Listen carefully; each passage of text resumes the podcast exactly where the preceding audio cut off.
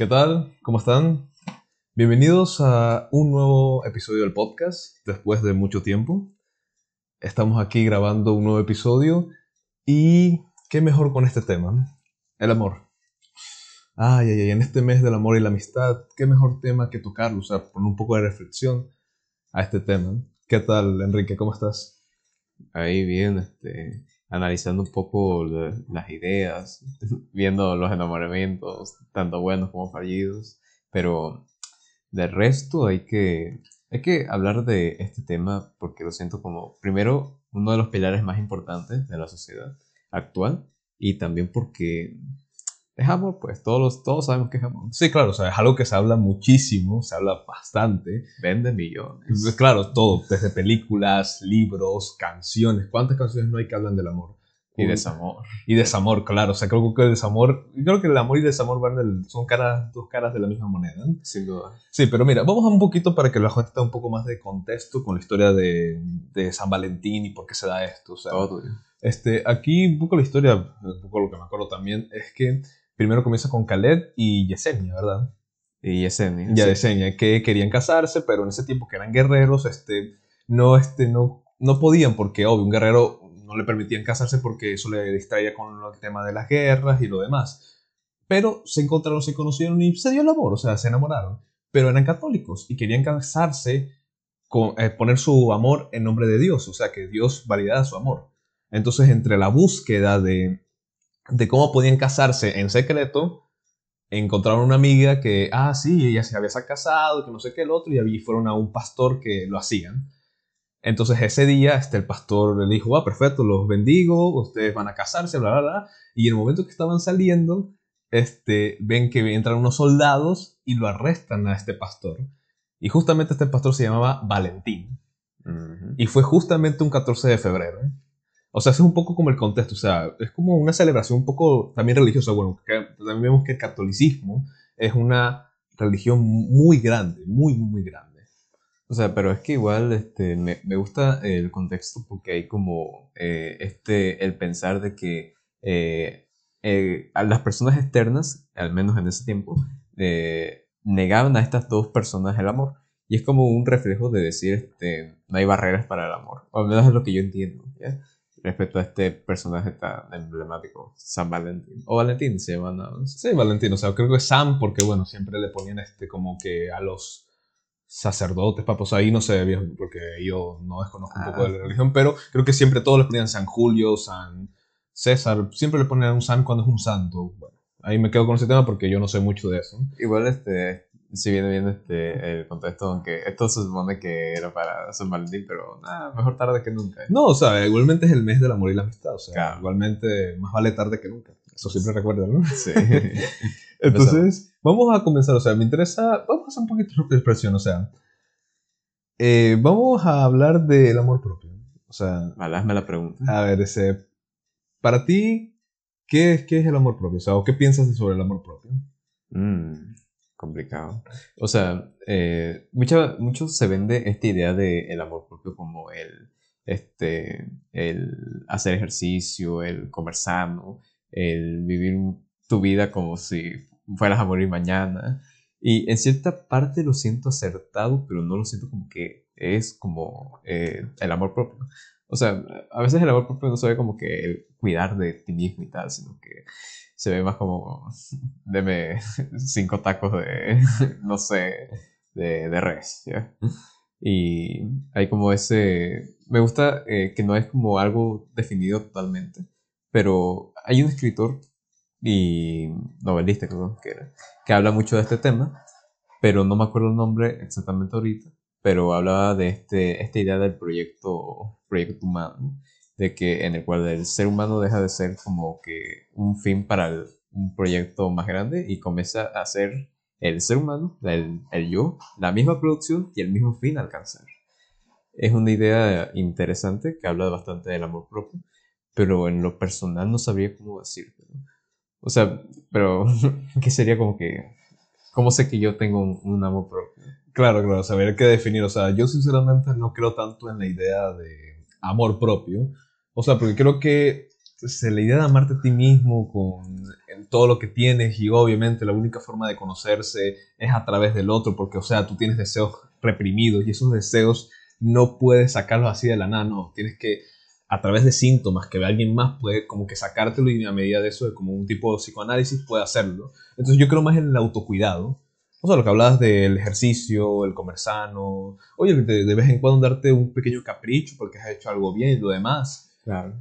Pero, este, sinceramente, para mí el amor propio más bien que diría más bien un autocuidado, o sea, darte un cuidado propio, y no solo de ti, sino también de tu entorno, porque también somos seres bastante sociales y eso nos lleva a que queremos también este, querer cuidar nuestro entorno como a nosotros mismos. O sea, es muy difícil de verdad tener ese amor propio o ese autocuidado sin cuidar en verdad tu entorno. Que me parece una idea ahorita que se está consumiendo bastante muy individualista. Donde dices, no, tú eres lo único que importa, tú solo eres tú y nada más. Bueno, vivimos en sociedades bastante individualistas, como lo es, por ejemplo, Estados Unidos. Estados Unidos tiene esa, esa mentalidad de yo solo yo, yo puedo con todo, yo soy autosuficiente, yo puedo lograrlo todo. Cuando, cuando en verdad muchas de las cosas más grandes que se han logrado se han logrado gracias a que alguien más te ha ayudado. O sea, para acá te cuento una pequeña historia. Este, mira, este, por ejemplo, Einstein, este científico súper famoso, además, él tenía a su esposa que lo ayudaba con las cosas matemáticas, lo apoyaba, lo motivaba. También estaba Charles Darwin, que fue muy criticado por su teoría, o sea, decir, no, es que no venimos de Dios, venimos de un ser peludo que es parecido al mono. no, no mames, o sea, ¿qué pedo? ¿Cómo que no venimos de Dios? O sea, fue muy criticado al principio, obviamente, porque dijo, no, esto no tiene sentido, no sé qué. Pero estaba su esposa apoyándole, motivándole para que siga con sus teorías. O sea, tenía alguien atrás que lo estaba apoyando, no es que fue solamente él y ya. Mm, o sea, sí, me parece correcto eh, y curioso lo que, lo que dices, pero eh, es como eh, la idea del amor propio se ha ido degradando bastante. Y no sé cuál sería como que la idea principal, porque no he investigado bien el tema. Pero este, normalmente siempre se busca cuando, al menos actualmente, es como te dije antes, el amor propio más se ve actualmente como un proyecto en el que yo soy la misma producción y el mismo, eh, y el mismo producto al mismo tiempo. O sea, una medio paradoja rara. Sí, sí, mira, me recuerdas a lo que decía Virtue Han, que decía que ahorita no es que solo eres el esclavo y eres el maestro, sino que eres los dos, eres el esclavo y el maestro. O sea, eres tu propio jefe. O sea, pero es que eh, en, en, ese, en ese punto yo, eh, lo que, me, lo que me, me gusta pensar es el, es el hecho de que el reconocimiento a través del otro. O sea, muchas veces este, el, la idea de amor propio se hace de, o sea, hace reflejar esta idea de amor propio, pero no con un fin de que yo me quiero, sino que me reconozcan, reconozcan que yo me quiero. Sí, claro, o sea, como, que en plan, o sea, yo, yo, yo me quiero mucho, yo quiero, este, yo hago ejercicio, pero obvio, por favor, o sea, reconoce que yo me quiero. Claro, y que me alaben por eso. Claro, o sea, ahí refleja claramente que, obvio, yo, el amor propio se refleja a través de la validación del otro, de la otra edad. Claro, entonces, este, eh, esa idea de, eh, si hablamos con, de amor propio, como esa idea de que todos me perciben como que yo me quiero, todo esto y demás, no creo que sea lo, de, lo que estamos buscando de, este, describir como amor propio. Y, pero también está el otro extremo de, de, la falta de amor propio. O sea, podemos decir como que lo que no es amor propio, pero me cuesta mucho decir qué es. Claro, o sea, porque mira, en toda la investigación que estuvimos haciendo sobre el amor, o sea, que es un tema muy complejo, o sea, es uno de, de los pilares de la filosofía y de los temas que más se hablan y que es difícil de definir, eh, este, encontramos más relevancia en qué no es amor que en qué es. O sea, encontramos muchos deseos, este, bueno, encontramos muchas definiciones que dicen, no es amor, amor no es este, maltratar, no es este, minimizar al otro, no es este, pasar del otro olímpicamente y reconocerlo como tal, como un ser que es libre. O sea, no me acuerdo quién decía esto, pero en verdad la libertad se encuentra en que el otro reconozca tu libertad. O sea, no recuerdo bien quién lo dijo, pero... Creo que lo dijo Hegel. Sí, que si no estoy mal, sí lo dijo Hegel. Entonces, es por eso. Pero acá también me junta con este, esta idea, esta idealización del amor. O sea, con este amor romántico, el que vemos en las películas, que vemos en las canciones. Este de Sin ti no puedo vivir. Este de oye, este, esta película, por ejemplo, el Titanic, o sea, que es un amor que tiene, ¿cómo se llama? Esta, esta síndrome de Romeo y Julieta. ¿Te acuerdas la historia de Romeo y Julieta? O sea, no, pero en verdad, en teoría, la, la, novela es de una niña de 13 años que se enamora de otro tío que la familia no le permite. Y son actitudes de una niña. O sea, pero es que eh, en lo que respecta a, al quererse, sí siento que eh, concuerdo con, con, Schopenhauer cuando te dice que este, quien, no ama, quien no ama su soledad no amará su libertad.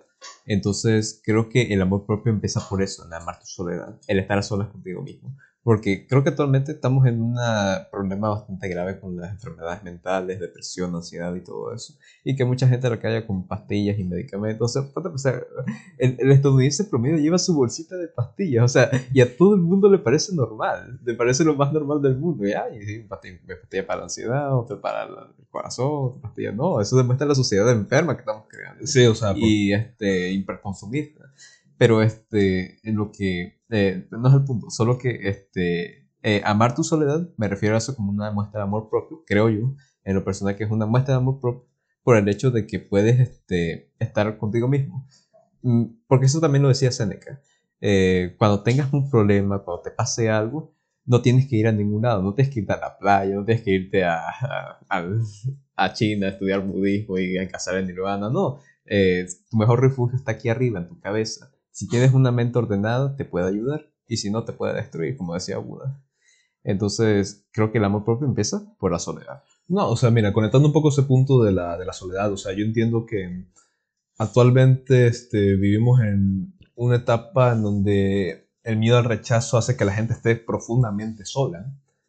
Y lo peor es que no intenta este, conciliarse con esa soledad, sino que al contrario, intenta taparla con redes sociales, con con este, conexiones plásticas con alguien más desde internet, o sea, sin ninguna conexión ni nada. Y, este, y eso es triste, la verdad, porque no, no intentan entender esa soledad ni entender la persona, la relación más importante que tienen, que es con ellos mismos. O sea, la persona que vas a estar toda tu puta vida. O sea, hasta que el día que te mueras va a estar esa persona al lado tuyo, que eres tú mismo. Pero mira, esto me conecta también al punto de que si tú de verdad amas tu soledad, es lo que en verdad puede construir una buena relación sea lo que sea, sea de negocio, sea de pareja, sea de amistad. ¿Por qué? Porque este, el tener una relación con alguien más debe ser un lujo, debe ser algo que hace simplemente por, este, por un lujo de hacerlo, o sea, como un tipo de arte. ¿Por qué? Porque te pongo un ejemplo del pianista, o sea, el pianista toca el piano, lo toca solo y lo toca bien y disfruta del piano, pero cuando se encuentra con una voz encantadora y entre los dos crean una gran armonía, se crea ese, ese, esa obra de arte, ese, ese emblemático, este, ¿cómo se llama? Lujo. Pero no es una necesidad, es un lujo crear eso. Y por eso creo que es tan importante el de aceptar la soledad y que muchas veces no se trata de siempre estar solo ni nada por el estilo. No, creo que somos profundamente sociales y que necesitamos del otro para poder este, eh, llevarnos bien. O sea, no puedes vivir totalmente solo. Más que soledad. Pelea a definir qué es soledad. Porque qué, soledad es que no estés alrededor de personas en un metro cuadrado, qué pedo. O sea, es como medio paradójico porque puedes estar rodeado de gente y no se sentirte solo, ¿no? Por eso la soledad yo le digo que es más bien un sentimiento. O sea, es como que la falta de reconocimiento hacia ti, ¿ya? Pero mira que, este, ya que tocas el tema de redes sociales y demás, eh, el, hay que entender que como que las redes sociales, el, el cómo se habla en las redes sociales, muchos lo describen como una, tu máscara social a través de la pantalla. Pero eh, yo creo en CISE cuando te dice que este, es más el reflejo del verdadero tú, ¿ya? Porque es como, eh, me encanta esta idea que él propone de que este, eh, cuando estás en redes sociales te muestras esa apatía, ese, ese egoísmo, esa, esa falta de, de, empatizar con el otro cuando le dices algo, el humor negro, no sé, se me ocurre. en verdad, el, para creo que lo que sí se decía eh, era que la verdadera naturaleza humana está en eso, ¿ya? Y lo bonito es la máscara que utilizas para hacerte ver hacia otros, ¿ya? O sea, al final este, en las redes sociales se usa otro tipo de lenguaje, por así ponerlo, ¿ya? Es algo, o sea, usamos la misma palabra, el mismo lenguaje, pero es como que tiene otra dinámica, ¿ya? Por eso cuando conoces al internet es diferente cuando lo conoces a la vida real, en muchos de los casos. Entonces me parece como que curioso el amar esa máscara, en lo que tú demuestres y no amar lo que hay dentro, porque es como que ya hay mierda dentro, o sea, todo lo feo está dentro, está en el fondo, y no quieres conocer eso, sino que quieres conocer la máscara. Claro, claro, porque aquí, aquí viene un poco la idea de, este, o sea, todos tenemos máscaras, máscaras sociales, máscaras que nos condicionan, pero ¿qué está detrás de esa máscara? Pues lo más probable es que no haya nada, lo más probable es que haya un profundo vacío, un profundo abismo que mm, te va a dar terror verlo. Claro, porque este, eh, es, es, es, sencillo analizarlo, porque con tus familiares uno, con tus hermanos eres otro, con tus amigos y la gente que te rodea eres totalmente distinto. Y todo depende con a qué te inclines, pero nadie sabe un chapuzón al infinito mar de complejidad que habita en ti. ¿Ya? Sí, y mira, y eso es lo que no me gusta mucho de las redes sociales, porque las redes sociales siempre tienen el argumento de, o sea, tú, no, tú eres chafa, tú tienes privilegios, tú fuiste no sé qué, lo demás, pero no, yo soy complejo. O sea, simplificar al otro y no, tú tienes que entender mi complejidad. Nosotros todos somos completamente complejos. O sea, cada, atrás de cada confesión, atrás de cada idea, hay una historia. O sea, e, es lo que decía también, creo que lo dijo Nicolás Tesla, que este, eh, cuando entiendas que por lo que ha pasado cada persona, lo que ha vivido, lo que le ha tocado experimentar, sabrás que todo argumento es una confesión de vida. ¿ya? Y normalmente es así. Porque esta persona que es, este, no le gusta opinar, dar su opinión abiertamente hacia los demás, demuestra una falta de, este, de poder hablar y expresarse hacia otras personas. Pero este que se expresa, en, que le vale madre la opinión pública, que este, va y dice su opinión, aunque la critique y demás, y después salen memes de YouTube y Facebook para demostrar que no sirve tal X cosa, eh, son simplemente reflejos de un, un, largo historial de vida que ha tenido esa persona y que dichos problemas y experiencias le han llegado a pensar en ello. Pero no es como que está justificado porque creo que sí hay que aprender ciertas cosas básicas. El estoicismo creo que es una buena forma de empezar. No, sí, claro. O sea, cualquier tipo de filosofía, cualquier tipo de idea que le permita al individuo vivir de una manera mejor puede ser perfecto. O sea, el estoicismo, cualquier tipo de filosofía viene bien. O sea, y eso es lo que no me gusta. Ahorita se está este, desacreditando la filosofía porque no sirve para nada, cuando muchas veces la filosofía es la base de todo. No, claro, o sea, eh, decir, mira, para decir que la filosofía no sirve, se necesita un discurso filosófico, ¿ya? O sea, ya de ahí, ya de ahí empezamos con una paradoja y empezamos mal. Porque necesitas, este, eh, la filosofía es necesaria, es totalmente necesaria, sobre todo para vivir bien. Y no se necesita meter en cosas súper complejas y demás, a menos que... A menos que te apasione, a menos que tú digas, oye, pasión y quieres buscar la verdad de todo y demás. Te encanta y quieres buscar la verdad. O sea, yo sinceramente creo que la libertad está en el conocimiento, está en encontrar, en encontrar este bueno, creo que la libertad más bien se encuentra en el conocimiento, en la búsqueda de la verdad. Eh, no creo que lo decía, pero eh, decía algo similar de que la, eh, la, la, libertad está en el, en el, entender las cosas. Y es lo importante de, ahorita.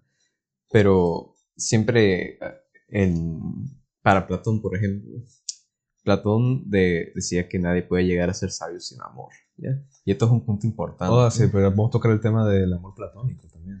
Sí, el amor platónico. O sea, es como súper idealista. Súper idealista de en plan, o sea, no es que estás enamorado de la persona, sino estás enamorado de la idea que tiene la persona. Y esto me recuerda un poco lo que decía Lacan, que era un poco mi definición de amor antes. Que eh, todavía no es cierto, la verdad, porque tiene cierta verdad, que es dar lo que no se tiene a quien no es.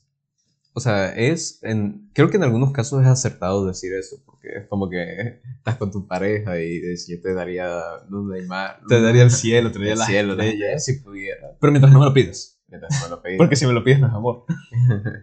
es interés. Es interés, o sea, ¿para qué quieres mi, mis contratos de mis casas? ¿Para qué quieres el, el, contrato de mi negocio?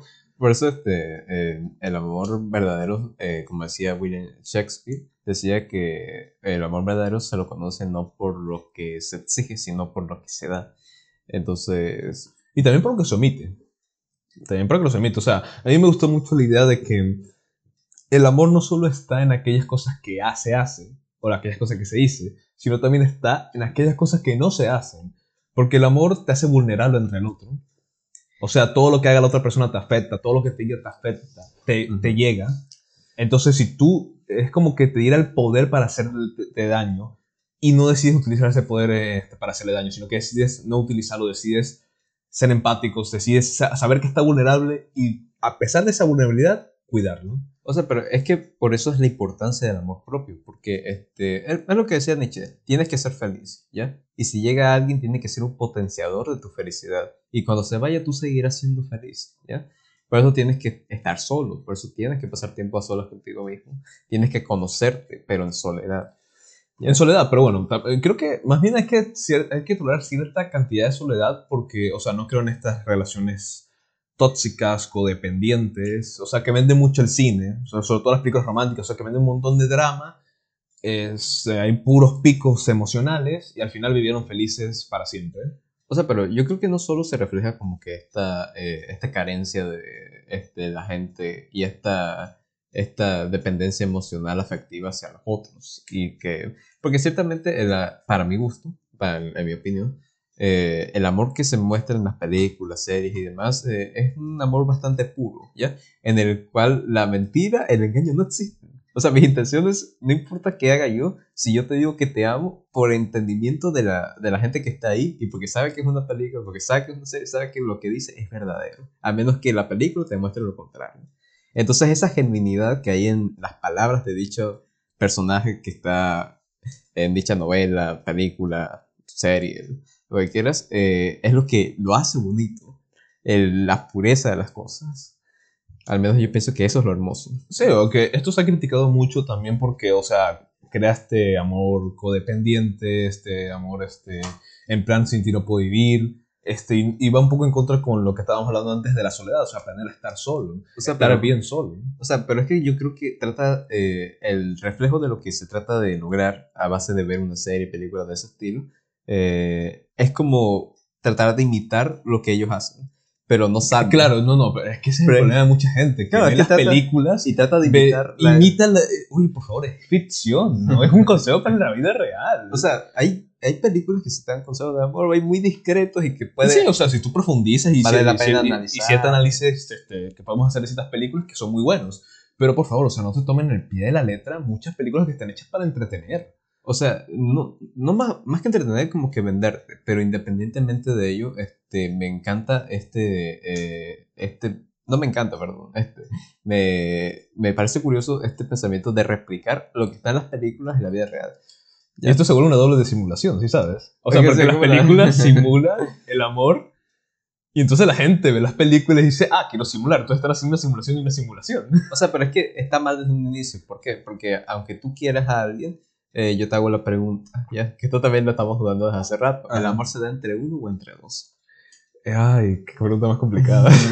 a ver, yo pienso o sea, que se da en ambas, en ambas situaciones. Mira, no me tienes que responder así este, tan directamente, pero este, el caso es que eh, de ahí surge el problema. Porque digamos que yo quiero este amor genuino que veo en las series, películas y tal, ¿ya? Eh, pero eso solo pasa en mi cabeza. ¿Qué hay en la otra cabeza de otra persona? No lo sé, ¿ya? Pero solo puedo confiar en lo que me dicen y en lo que hace, si es que me doy cuenta de lo que hace. ¿ya? Claro, claro. Porque, el amor, como dijiste, no está solo en lo que dices, ¿ya? Está también en lo que haces y en, lo, que se ve que no haces. Y lo que no haces, o sea, lo que omites. Y lo que no haces, sí, o sea, claro, o sea. Pero mira, este, aquí esto me conecta un poco a este, este amor químico. Este, este, ¿qué pasa cuando estás enamorado? ¿Qué pasa cuando este, tu cerebro está en esa etapa de enamoramiento? O sea, pasan muchas cosas interesantes. Los niveles de oxitocina se disparan, los de dopamina también. Y otra hormona que no me acuerdo que te hace tomar más riesgos, o sea, te hace más valiente. Eh, no, me acuerdo cómo se llamaba la hormona. Pero en verdad, el, se ha visto que el cerebro cuando una persona está enamorada se ve mucho cuando una persona está bajo los efectos de algún tipo de sustancia o droga. O sea, me gusta, no, no creo quién lo dijo, ¿ya? Pero sí lo siento acertado hasta cierto punto el pensar que el amor es una enfermedad de la razón, ¿ya? el pensar que, este, eh, o sea, hay varias interpretaciones. Jean Paul Sartre dice que el amor es una paradoja, ¿ya?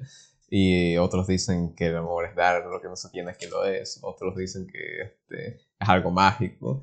Y otros simplemente saben amar sin darse cuenta. Entonces, este, sí me parece como que curioso que no, no hay como que esta... No se puede dar una definición, al menos con palabras, de lo que es este, el, el amor como esencia, no sé cómo decirlo. No, o sea, yo creo que ah, este, externalizarlo en plan, el amor es esto, esto, esto, esto, lo otro, no creo que se pueda dar en, así en, el lenguaje, creo que el, el, concepto de amor es tan complejo, tan amplio, que no se puede aterrizar en palabras. O sea, quizá en algún tipo de arte se pueda... Sí, claro, por eso, por eso creo que se habla tanto en el cine, se habla tanto en las pinturas, se habla tanto en la música. Como decía este, Picasso, eh, el arte es una mentira que muestra una verdad. Claro, o sea, pero a mí me gusta porque ver, ver el arte como constituyente en capas de verdad. O sea, intenta expresar algo más allá del lenguaje. Por eso es que muchas cosas se cuentan a través del arte. Muchas historias se cuentan a través del arte. Pero ya eso sería tema para otro podcast. El caso aquí es que a mí me queda un poco la duda de este, ese amor hacia otra persona, pero de forma obsesiva.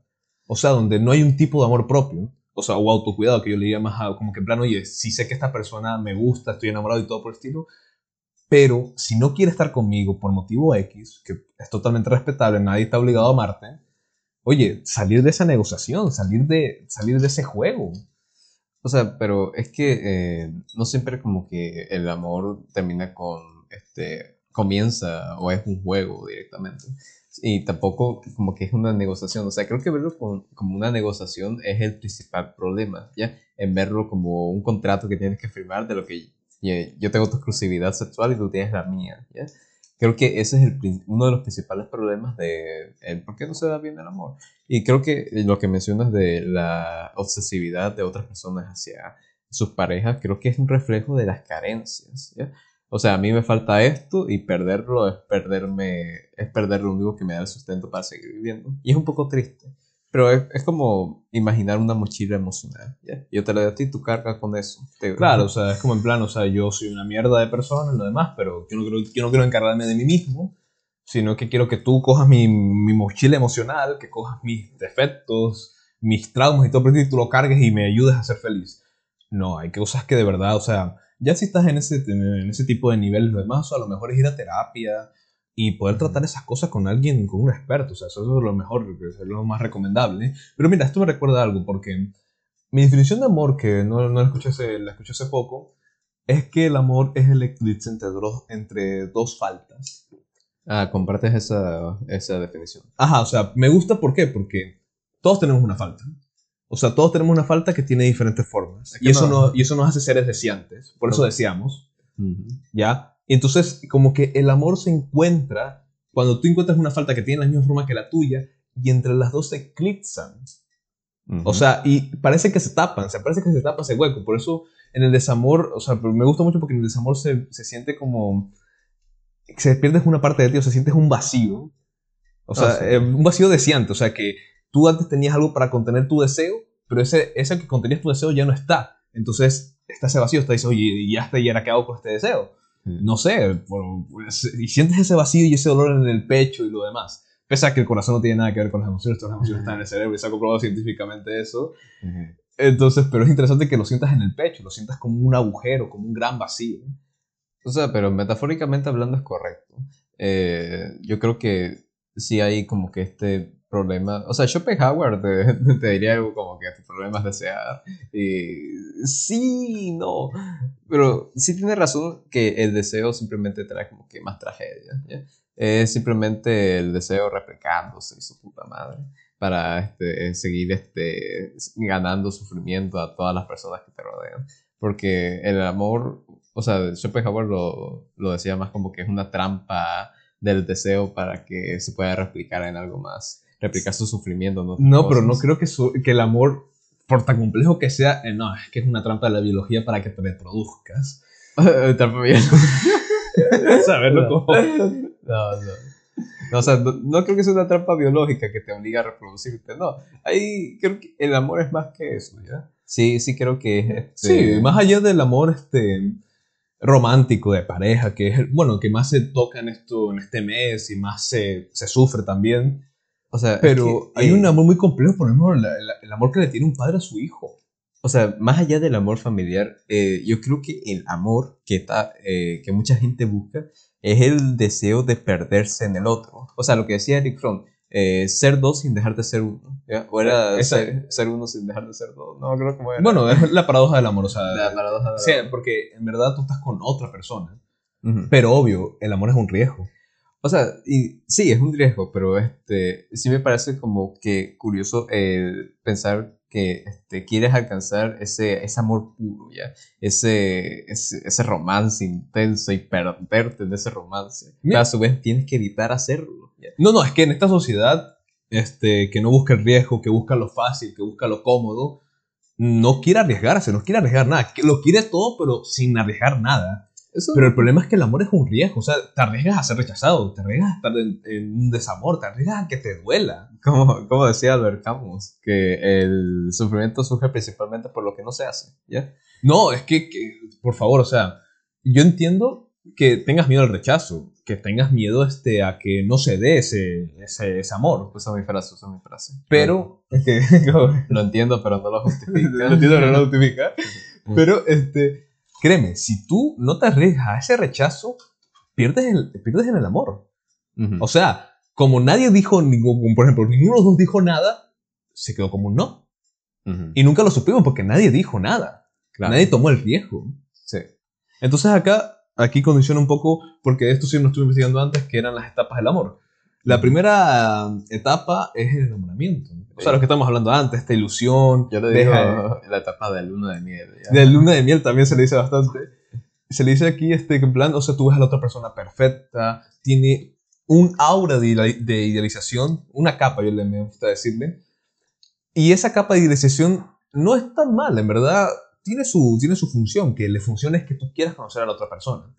Que te abras de verdad a conocerla. O sea, pero no creo, porque eh, yo creo que es un tapar, o sea, no tapar, o sea, es como que yo, yo estoy enamorado de una chica, ¿ya? Y esta chica, este, eh, yo, tiene, digamos, este, tiene, tiene cosas que le hacen muy feas, pero yo la quiero y yo la, yo la amo y todo, y me, me da igual, ¿ya? Porque yo la quiero, ¿ya? Está bien, pero no es como que eh, estoy viendo, estoy- no estoy viendo lo, lo, lo, este, sus defectos.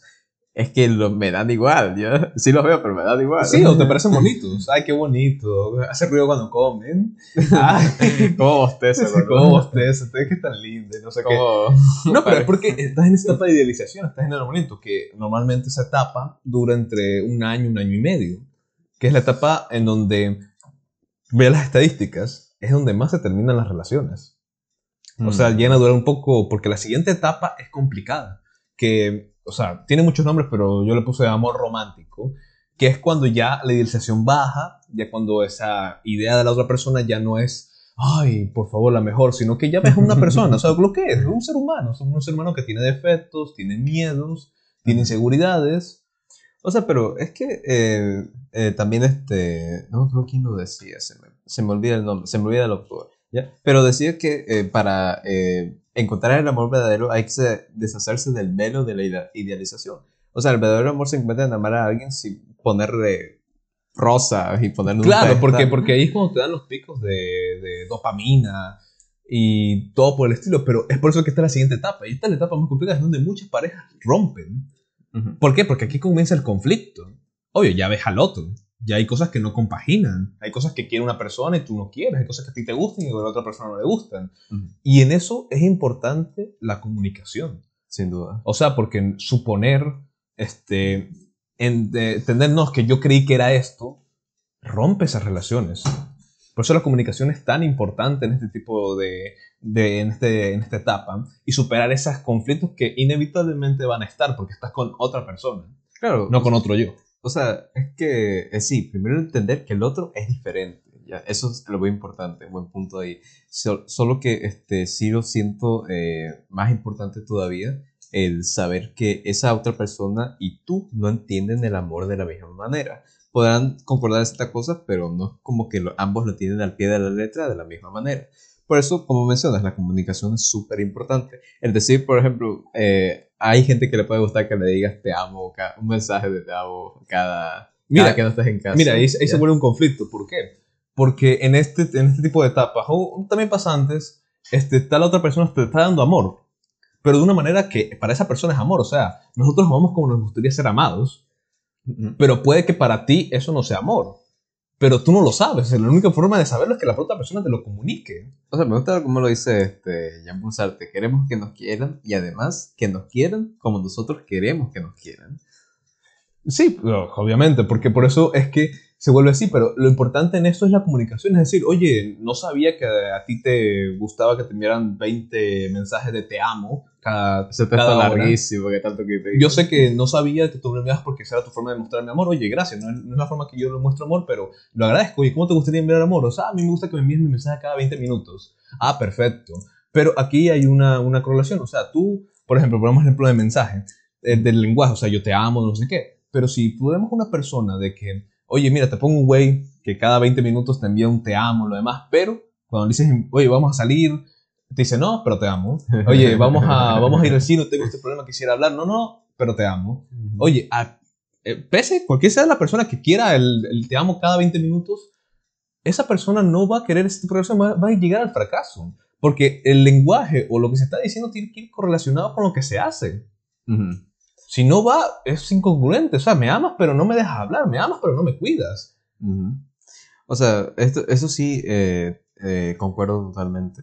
Es como que eh, cuando hay amor entre dos parejas, las palabras sobran.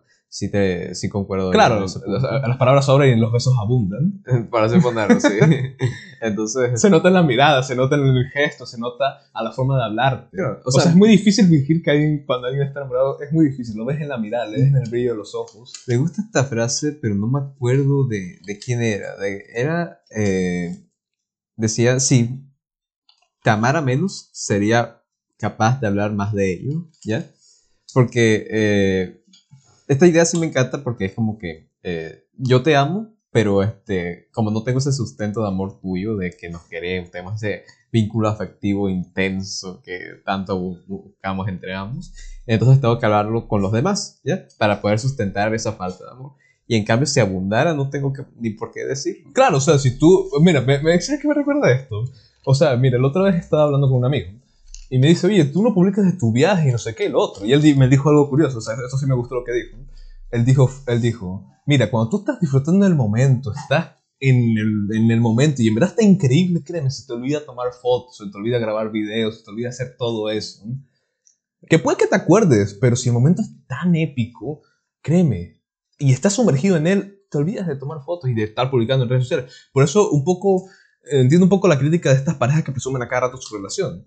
O sea, si su relación está tan bien, pues, ¿por qué hablan tanto de ella? Claro, o sea, yo me acordé quién lo decía, lo decía John Austin. Él es el que dijo, si te amara menos, sería capaz de hablar más de ello. Sí me parece muy acertado.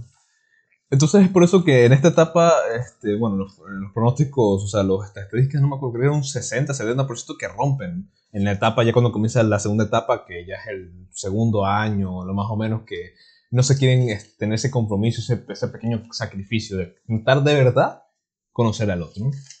Claro. Ya en, esta, en la última etapa, ya sería el amor maduro o el amor verdadero. Que ya no estás en esa idealización, que ya no estás en, esa, en ese enamoramiento de que, ay, siento de todo, no sé qué, lo otro. Porque si tú vas a tu relación, en este caso amorosa, en lo que sientes es una relación que va a durar muy poco.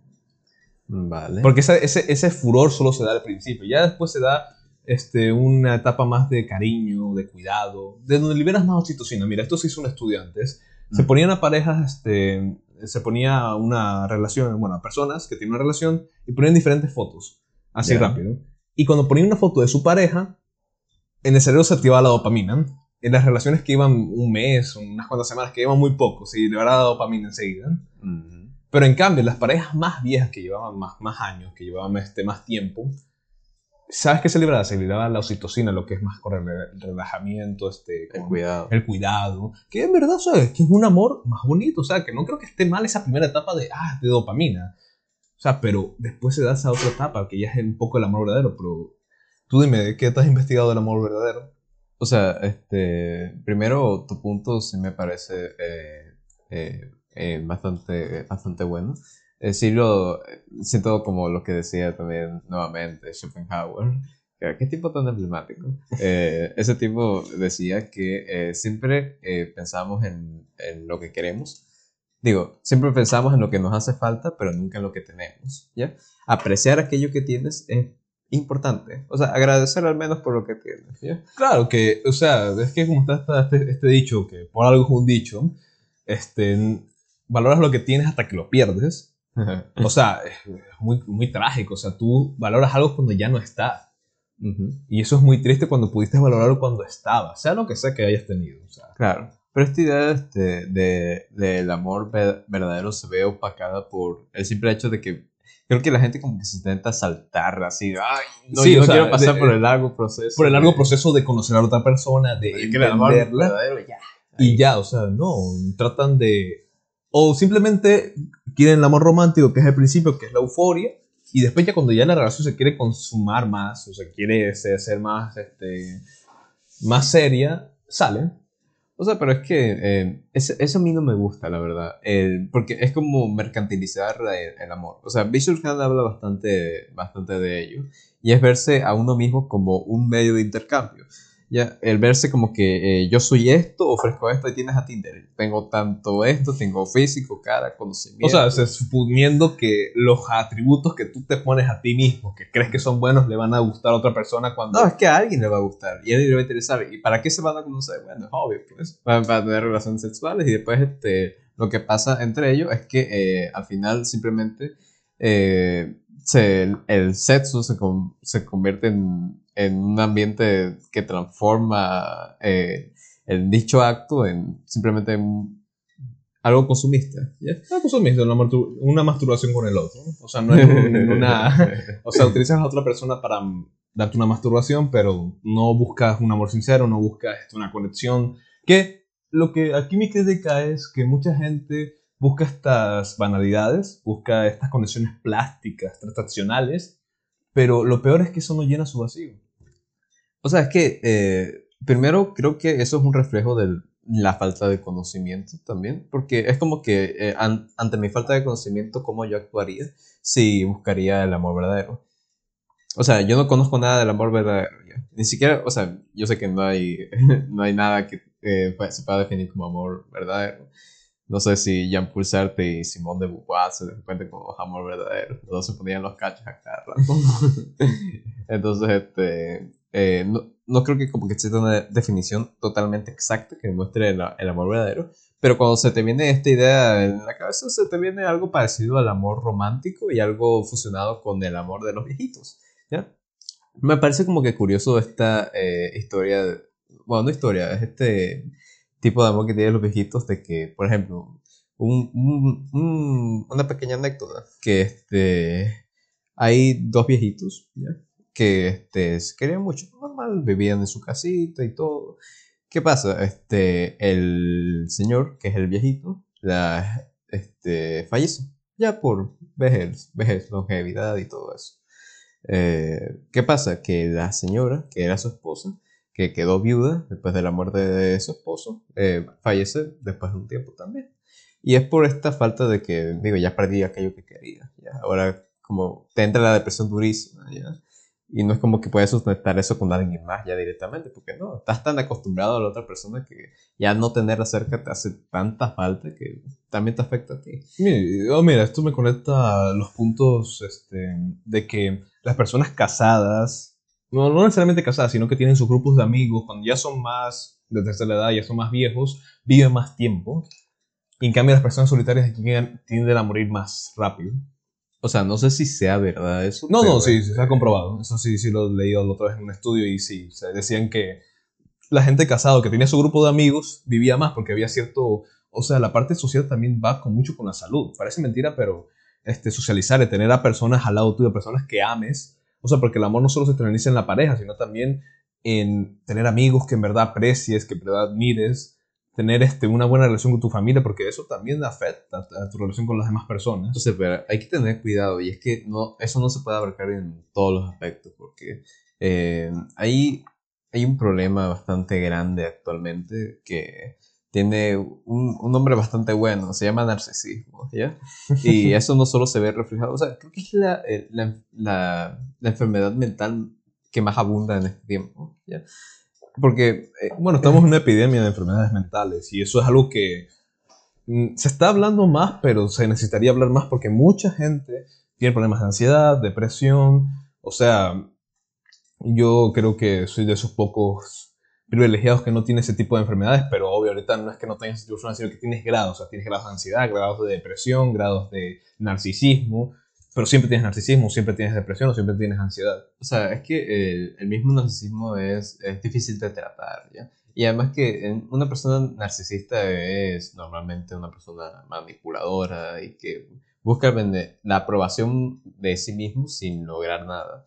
O sea, el narcisismo es primero un problema mental bastante grave y difícil de curar por la mismo, el mismo síntoma de la enfermedad, pues que al menos en psicología se, este, es, es problemático por el hecho de que cómo un narcisista va a reconocer que está mal, ¿ya? Es complicado, ¿ya? Y además que es un problema mental por el hecho de que el narcisista no es una persona que se quiere mucho. O sea, sé que la, la palabra narcisista surge de este personaje mítico llamado Narciso. Ajá, que se vio en el agua y dijo, wow, soy hermoso, puta madre. Tiene una buena historia, o sea, es un tipo que fue a un bosque y en el reflejo de, de un río, o era un mar, no, me acuerdo bien, eh, vio su reflejo y se quedó enamorado de su reflejo. Entonces cada día iba con más frecuencia. Encontró lo más verdadero, fue increíble. encontró, o sea, eso no es amor propio ni amor verdadero. O sea, encontró esa belleza, no sé cómo llamarlo, la verdad. Este, no quiero este, eh, definirlo todavía. Pero en ese momento que encuentra ese mar, se comienza a ir con más frecuencia, más tiempo, se queda más, hasta que en un punto se ahoga en el mismo río en el que se veía. ¿Ya? o en el mismo mar que se veía. O sea, yo también vi la historia, pero era un pozo. O sea, que se veía y era un pozo. Y no me acuerdo bien si era un mar, pozo, río. En verdad, bueno, muchas historias ahí no me puedo. Solo sé que se terminó ahogando, así que. Sí, porque quiso dijo, oye, ese, el objeto de amor está ahí. O sea, tengo que ir hacia él. Es, que ese, eso es lo que te estábamos hablando antes, el perderse en el otro mucha gente busca eso, perderse, olvidarse. Yo, digo que más bien no se busca, viejo, porque eso es un gran sacrificio, o sea, es un riesgo muy grande. Claro, porque si te pierdes en el otro, ¿qué vas a recuperar de ahí? ¿Cómo sales de ahí? Sí, ¿cómo sales de ese lugar? O sea, no, la idea es el, mejor, el menor riesgo posible y tener una, una relación este, muy superficial, muy por encima. O sea, pero es que eh, también en el enamoramiento, en las relaciones, el narcisismo afecta bastante. Porque una persona, como te digo, el personaje mítico, Narciso y todo eso, eso es lo que se, se entiende normalmente por narcisismo. Pero Bishop Khan tiene una idea distinta de lo que es este narcisismo y, este, eh, es, es un reflejo de las carencias de la persona. ¿ya? O sea, yo no tengo esta imagen súper eh, ideal, perfecta, que refleja, eh, se refleja ante mí, sino que yo quiero que me vean así, pero porque yo no puedo hacerlo o no quiero hacerlo. ¿ya? Entonces, como yo no puedo o no quiero hacerlo, quiero que me vean así y sin importar qué. Entonces el narcisismo, el narcisista, demuestra esa carencia a base de que la gente lo vea como algo que no es. Y eso también afecta no solo este, a las personas a tu alrededor, sino también en aspectos laborales, en aspectos familiares, en todo. Vale, pero eso se le llama una enfermedad mental porque está afectando a... O sea, que también pasa de ser percibida, ¿ya? No, es que es muy, muy, muy, muy por encima. O sea, por lo menos la ansiedad y la depresión puedes ver algo. O sea, pero es que también creo que eh, el narcisismo surge de dichos problemas, de la depresión y de la ansiedad. Eh, o sea, creo que esto yo te lo comenté antes, pero este, el, el como te digo, el narcisista, el narcisista, no se considera como alguien, este, es incapaz, o sea, Bishop Khan lo describe como, eh, se, eh, en el narcisista, diluye el límite entre sí y el otro. O sea, yo no puedo definirme como alguien perfecto, o sea, soy, o sea, se define al mismo como alguien tan perfecto, pero yo no puedo decirlo, lo tienes que decir tú, ¿ya? tú tienes que decirme que soy perfecto, que soy hermoso, que soy este, un ejemplo a seguir, ¿ya? Eh, entonces este se vuelve un problema. Esa admiración ante el otro. Claro, o sea, que te reconozcan como el mejor, ¿ya? En convertirte en un pedestal que admira a la gente. Pero no, eso solo es un, solo trata de reflejar aquello que no tienes. Y es por ese mismo hecho que es una enfermedad difícil de tratar, porque es como mucha gente vive a base de fantasía. Y, en y eso también aplica en el amor. En el amor, mucha gente sostiene sus realidades en fantasías. ¿Quién decía eso? no, no, no. ¿Quién lo decía? No me acuerdo. Pascal. ah, Pascal, qué buena puta. Mira, esto me recuerda también a estos gurús del amor. Sobre todo estos gurús que te venden de cómo tratar a una chica. O sea, te lo digo del caso de acá. O sea, creo que al otro lado de las mujeres también hay, este, en plan, consejos para enamorar al chico que te guste y no sé qué el otro. O sea sinceramente, hay que hacer una crítica muy fuerte para ese tipo de contenido, porque es un contenido muy dañino. O sea, porque lo que se basa, por ejemplo, un libro que comenzó esto fue el juego de, ¿Cómo se llama este tío? No me acuerdo, la verdad. Pero habla de seducción, habla de técnicas. Y muchos hombres dicen que, obvio, claro, le funcionaba y no sé qué y lo demás. Claro. Pero hay que tener claro que es técnicas de manipulación, chantaje emocional para generar deseo para la otra persona. O sea, pero es, es lo mismo que he, he estado criticando, bueno, he estado opinando que no me gusta de este de ese aspecto del amor. El verte a ti como un producto, el mercantilizarte a través de, eh, de un sitio web o verte como un producto, firmar un contrato y que sexo O se sea, no solo solo, no solo la persona, sino también los sentimientos que se pueden acollir entre las personas. Claro. O sea, sea, el capitalismo llega hasta ese punto. O sea, y a mí lo que, que me molesta es que muchas de las técnicas que di- dicen estos gurús del amor o seductores son técnicas de negocios. Son técnicas para vender, para vender un producto. Oye, mira, ponte como un producto así, un snack, bien, ponte bien bonito y véndete a un precio que esté en descuento y esté escaso. No mames, o sea, O sea, es que no te lo dice, sino que este es te lo, te lo vende como con otro nombre. Es que tienes que desbloquear tu potencial masculino. No, no, ahorita, antes, antes era, antes, mira, eh, comenzó primero con la idea de los besos. ¿Tú te acuerdas en el tiempo de que en plan, oye, me besé a, ¿cuántas morras te has besado? Me besé a tres putas, tienes herpes y la boca sucia, pero eres el puto amo, eres Dios. ahorita no es tanto, bueno, después escaló más a, oye, cómo seducir a esta chica que te gusta, no sé qué, y los temas de seducción, que es el juego y lo demás. Y después ha escalado a, busca tu potencial masculino, busca la abundancia, sé un hombre de verdad. Mm. Y son lo mismo, la misma mierda está detrás, pero con diferentes nombres. O sea, hay que hablar después de eso, de la idea de, del, del hombre moderno, el hombría y todo eso. No, no, eso es un Es que tema. también, también este, en, en- las mujeres no se salvan, también están varias inclinadas a eso. ¿ya? Sé que eh, la crítica es muy fuerte, pero eso ya, ya daría para otro episodio. Pero es un tema interesante porque digo que la mayoría de personas que caen en esas técnicas, que caen en esos gurús, son porque tienen una ausencia de una, de una parte paterna. O Y sea- esa ausencia no les permite este, entender este, las relaciones amorosas como algo más allá de ser una transacción de una noche o de una, bala perdida. O sea, es que eh, creo, pero este no lo sé. Prefiero quedarme con la duda ante.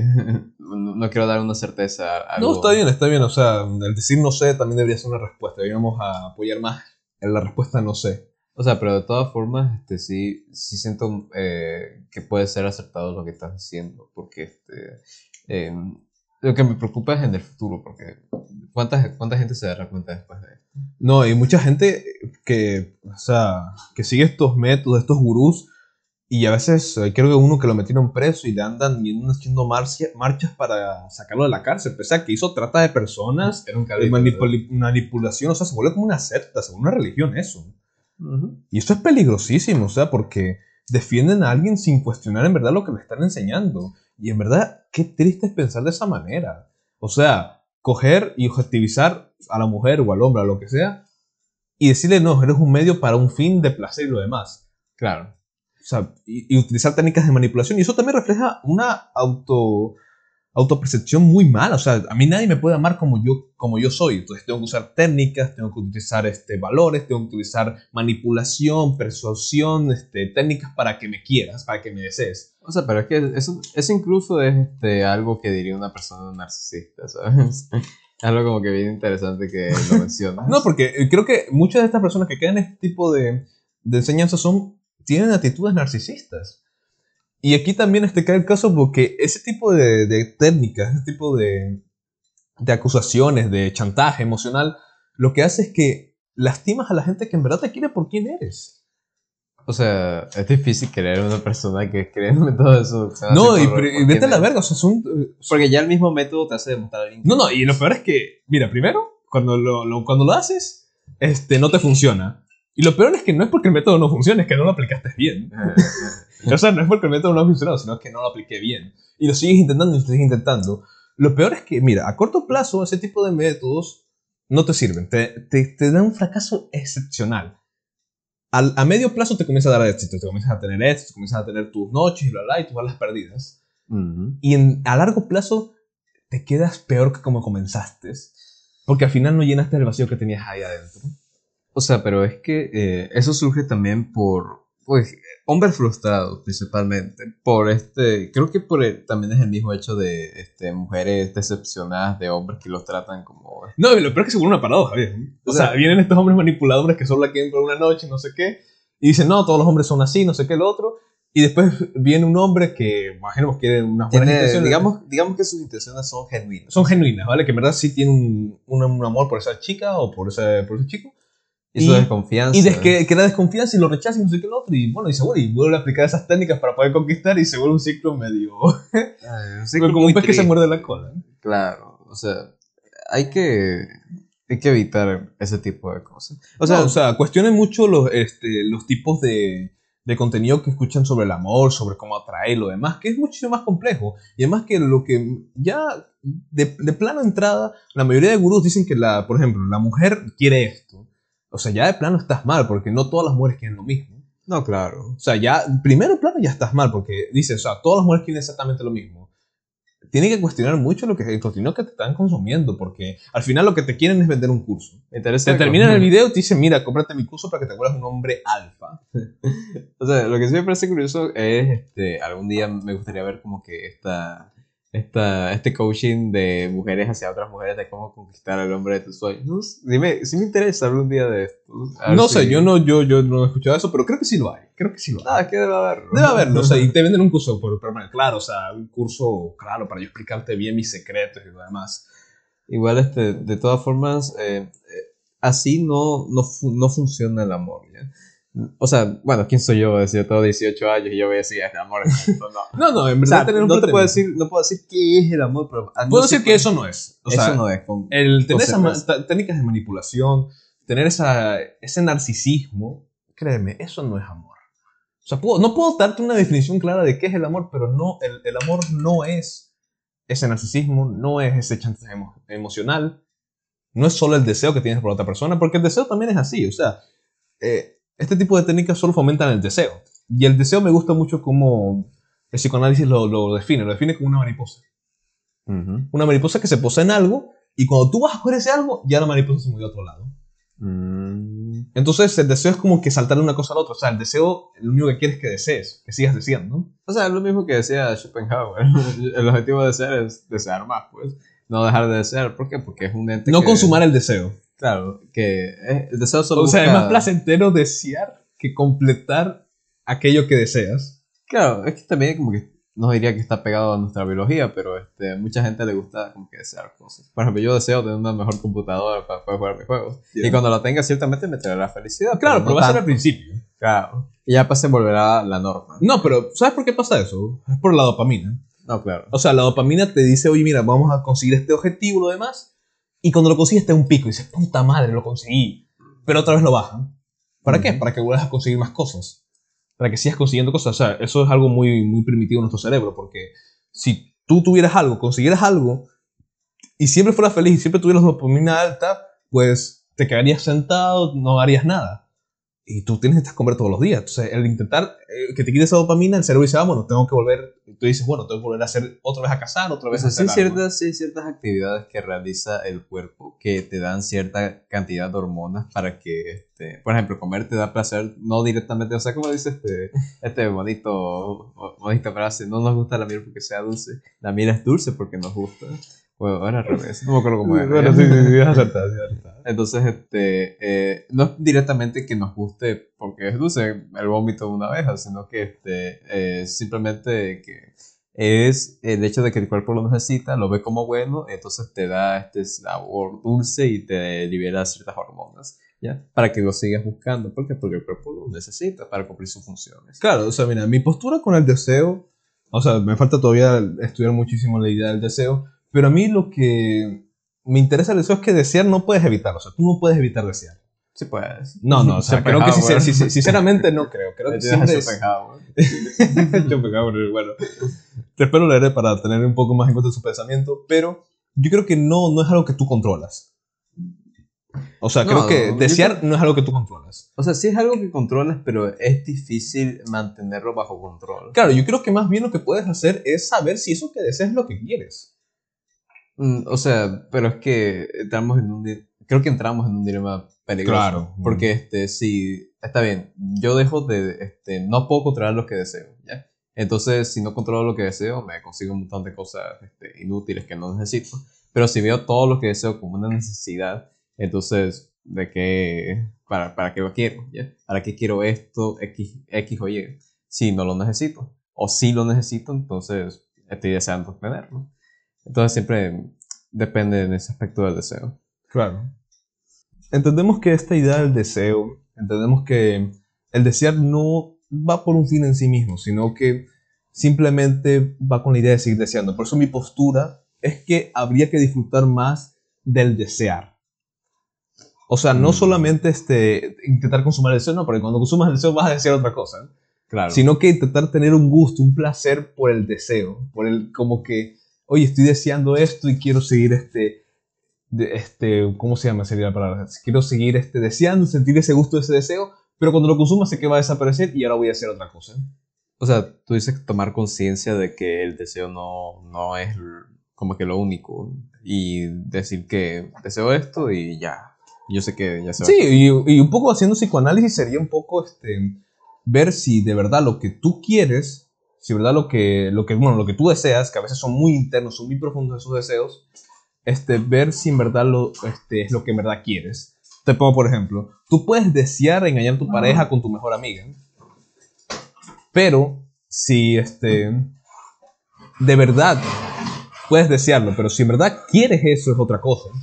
¿En verdad quieres destruir esa relación? ¿De verdad quieres este, dejar esa relación por un deseo que tienes? Creo que eso es un poco lo importante, o sea, en ver si en verdad lo que tú deseas es lo que en verdad quieres, que son cosas muy distintas. O sea, es que igual este, parte de amar y parte de querer a alguien es desear algo con esa persona. O sea, creo que es, el, es como el primer motor que surge a la hora de amar, el desear a alguien. ¿Ya? Claro, siempre la primera etapa, y el amor no es algo que tú eliges, o sea, enamorarte de alguien tú no es algo que eliges. No, no. Sí, exacto, realmente no es algo que eliges, o sea, es algo que nace. Ujú.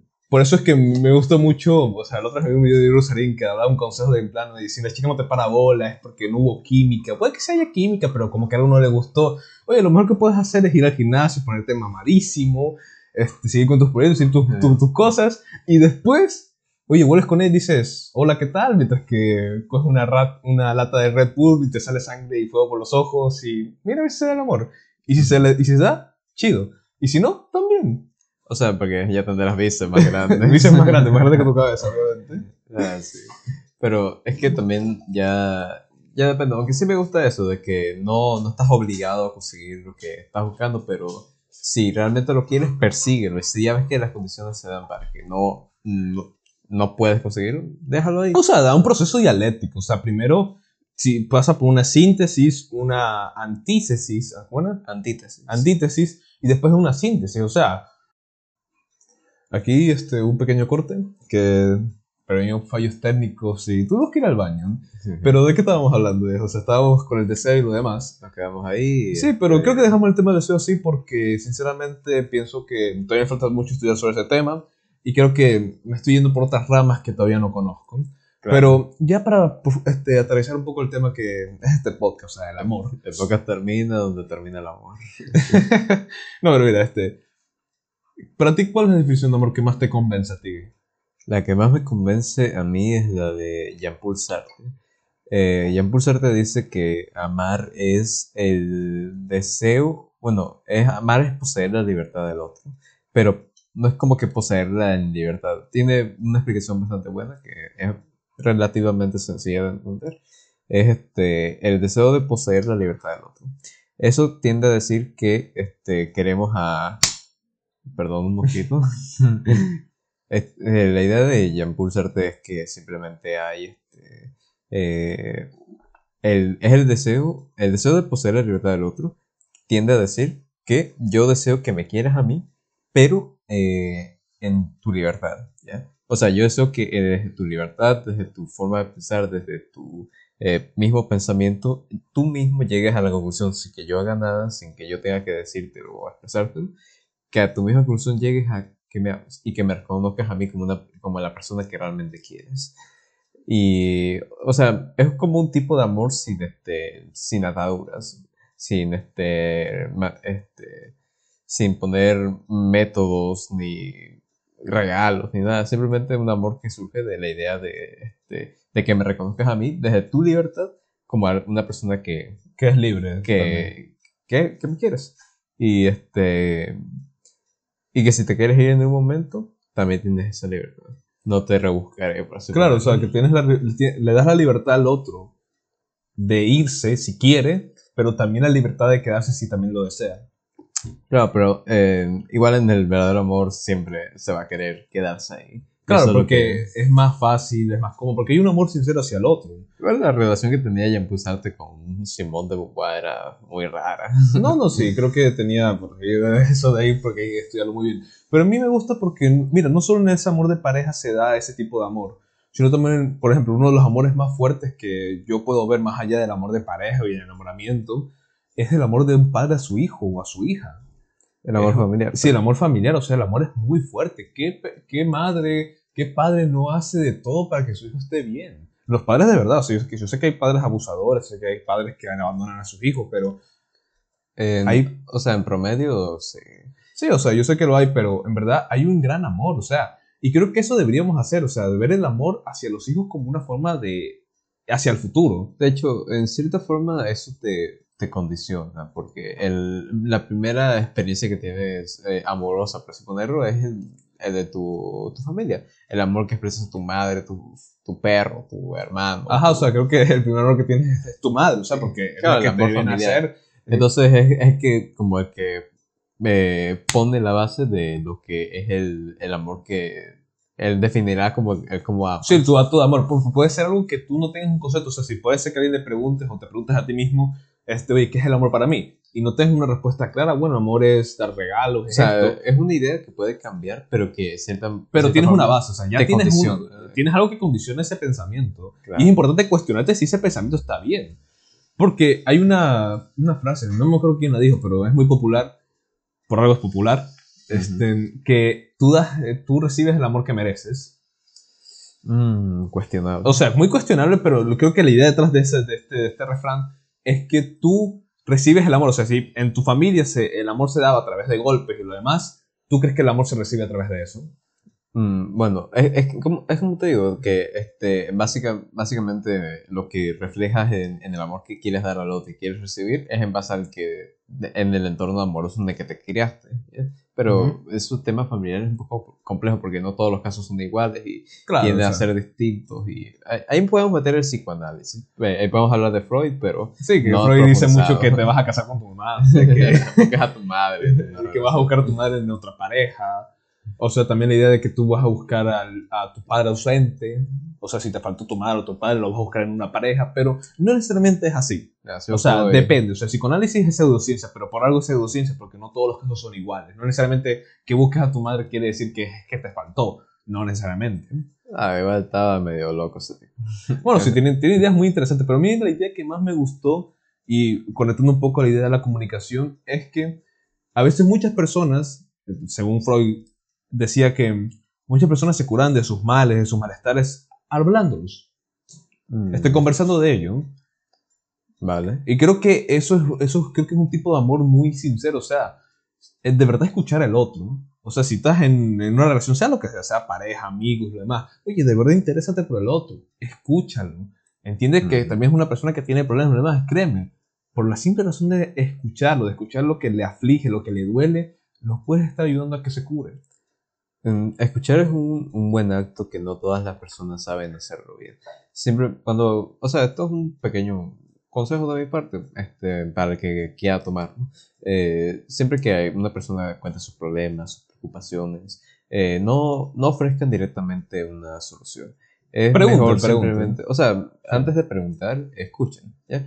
Eh, como decía este epitecto, tenemos una boca y dos oídos, por eso debemos escuchar más de lo que hablamos. Claro, o sea, si tú, si tú ves que una persona te está contando sus problemas, o sea, cuando te termine de contar las cosas, dile. Es que la persona a veces que tienen problemas no, no cuentan, no lo cuentan porque quieres que le busques una solución. Ellos son los primeros en tratar de buscar dicha solución. Y si no la, la hubieran encontrado, creo que no estarían hablando este, tan abiertamente. Bueno, que cada caso es distinto, pero o sea, para que se salgan de dudas con cualquier persona que estén, este, se pregunten, o sea, no, no se queden la duda. O sea, mira, hoy ¿qué quieres? ¿Quieres que te escuche? ¿Quieres que te atienda, te dé un abrazo? ¿O quieres que te dé una solución? Y la persona, si es sincera, si en verdad tienen confianza, te va a decir, no, mira, solo, solo escúchame nada más. O sea, no me des soluciones, yo ya sé qué tengo que hacer. No, o sea, yo, yo prefiero ser más sutil, la verdad. Y hay que Pero entender de cada persona. Claro, o sea, igual todo, creo que no hay nadie que no le guste ser escuchado. Creo que es acto muy bonito que pocos pueden hacer, al menos este, ah, de manera correcta.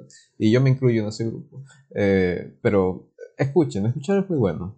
Se saca mucho provecho. Sí, claro, cualquier tipo de relación, sea amorosa, sea de familia, sea de amigos, la comunicación es muy importante. Por algo tenemos lenguaje, por algo tenemos para expresar nuestras ideas. O sea, nadie es adivino, nadie es adivino, nadie sabe lo que tú deseas, ni lo que está en tu cabeza, ni tú sabes también lo que la otra persona desea. Entonces es importante entender esa comunicación. Y ser asertivos en la comunicación. Yo sé que no hay que decir todas las verdades y ser 100% sincero, pero Oye, hay que ser asertivo con esa comunicación que se da. Bien, de todas formas, este. Ya, ya, ya hablé yo, ahora dale tú, viejo. Dime, eh, ¿qué opinas tú de eh, esta idea de amor? ¿Qué definición se acerca más a la, a la idea de un amor verdadero? ¿Cómo lo quieres? Sí, o sea, bueno, a ver, mi definición. Verga, me tengo que comentar el micrófono. Un ratito, déjame comentar el micrófono. Dale, toma tu tiempo. Ajá, ¿ahí me escuchan? Va, perfecto. Este, mi, definición de amor este, más complementaria, que más me gusta, es la que te decía antes, de que el amor es el eclipse entre dos faltas. O sea, yo sinceramente pienso que todos tenemos una falta y que esa falta en verdad no se llena, por eso somos seres deseantes. Y que esa falta se puede llenar a través de la idea de que, eh, de que la falta de otro te eclipse y lo que y se dé la ilusión de que lo que tú me faltas, lo que me falta eres tú y lo que yo te falto soy yo. En pocas palabras, una realidad basada en fantasía. Sí, o sea, yo sé que es una realidad basada en fantasías, pero hay otra idea que, pero por eso no me termina de convencer, o sea, porque es una idea que sí me gusta, pero no me termina de convencer, pero hay otra idea que me gusta mucho que el amor es una fuerza creativa. Ya. Una fuerza creativa que nos, nos salva de la monotonía de esta vida, tan repetitiva que nos tocó vivir. O sea, yo pienso que el amor no solo es una fuerza creativa, una, algo que te permite crear cosas nuevas, sino también que esa capacidad de crear cosas nuevas se da porque ya no solo ves el mundo a través de tus ojos, a través del individualismo, como nos enseñaron a ver las cosas, sino que también los ves los ojos a través de, las otras, de la otra persona que amas. Por eso es que cuando tú estás enamorado, cuando en verdad amas a alguien, el mundo cobra más matices, cobra más colores. De pronto las cosas que no tenían tanto significado al tener a, tu, a la persona amada en tu cabeza o en tu, en tu memoria, este, cobran más sentido, cobran más relevancia. Puede ser que no te hayas interesado tanto, o sea, puede que el cine no te llame la atención, pero si encontraste a una persona que ama el cine, de, de, repente el cine te parece súper interesante. Y eso, es, eso me interesa mucho porque te abre el horizonte, el horizonte de nuevas enseñanzas, de nuevas cosas que no llegabas a ver. Porque antes estabas cegado con tu individualismo, como veías el mundo. Y el amor te permite abrirte a eso. O sea, es lo que decía antes, eh, lo que decía Platón. Eh, nadie puede llegar a ser sabio sin amor. El, amor es el motor que te impulsa a tener más conocimiento. El amor por el conocimiento, que decía que era el nivel de, amor más alto en ese tiempo. El amor por la verdad también, o sea, no solo el amor de la verdad. ¿Cuál era la historia de Platón este que se había enamorado de una chica y había escrito un libro? o sea, el, libro era de, eh, creo que se llamaba El Banquete. y este, ahí me corrigen si me equivoco. Mm. Pero este, en, en, ese libro se enamora de una filósofa del amor. ¿ya? que era una mujer que filosofaba sobre el amor y todo eso, si no recuerdo mal. Y este, Platón se queda maravillado ante las ideas que tiene y ella también, una mujer bastante hermosa. Entonces, este, esta le da varias ideas, varios conceptos nuevos del amor y demás. Conceptos que no recuerdo totalmente. Pero sí me acuerdo de algo que este, decía, no, bueno, no, no, sí, lo decía Platón. Y es que Platón, o sea, no lo hacía en el libro del banquete, aparte. Este, decía que el amor es el peor de las epidemias. Es la peor de las epidemias, ¿ya? Porque simplemente o sea, es como vengo diciendo desde antes, eh, es una enfermedad de la razón. El perderte en el otro es algo maravilloso, pero a la vez es peligroso. Es muy peligroso. Mira, ahí coordino con lo que estás diciendo, porque coordino porque el amor es un riesgo.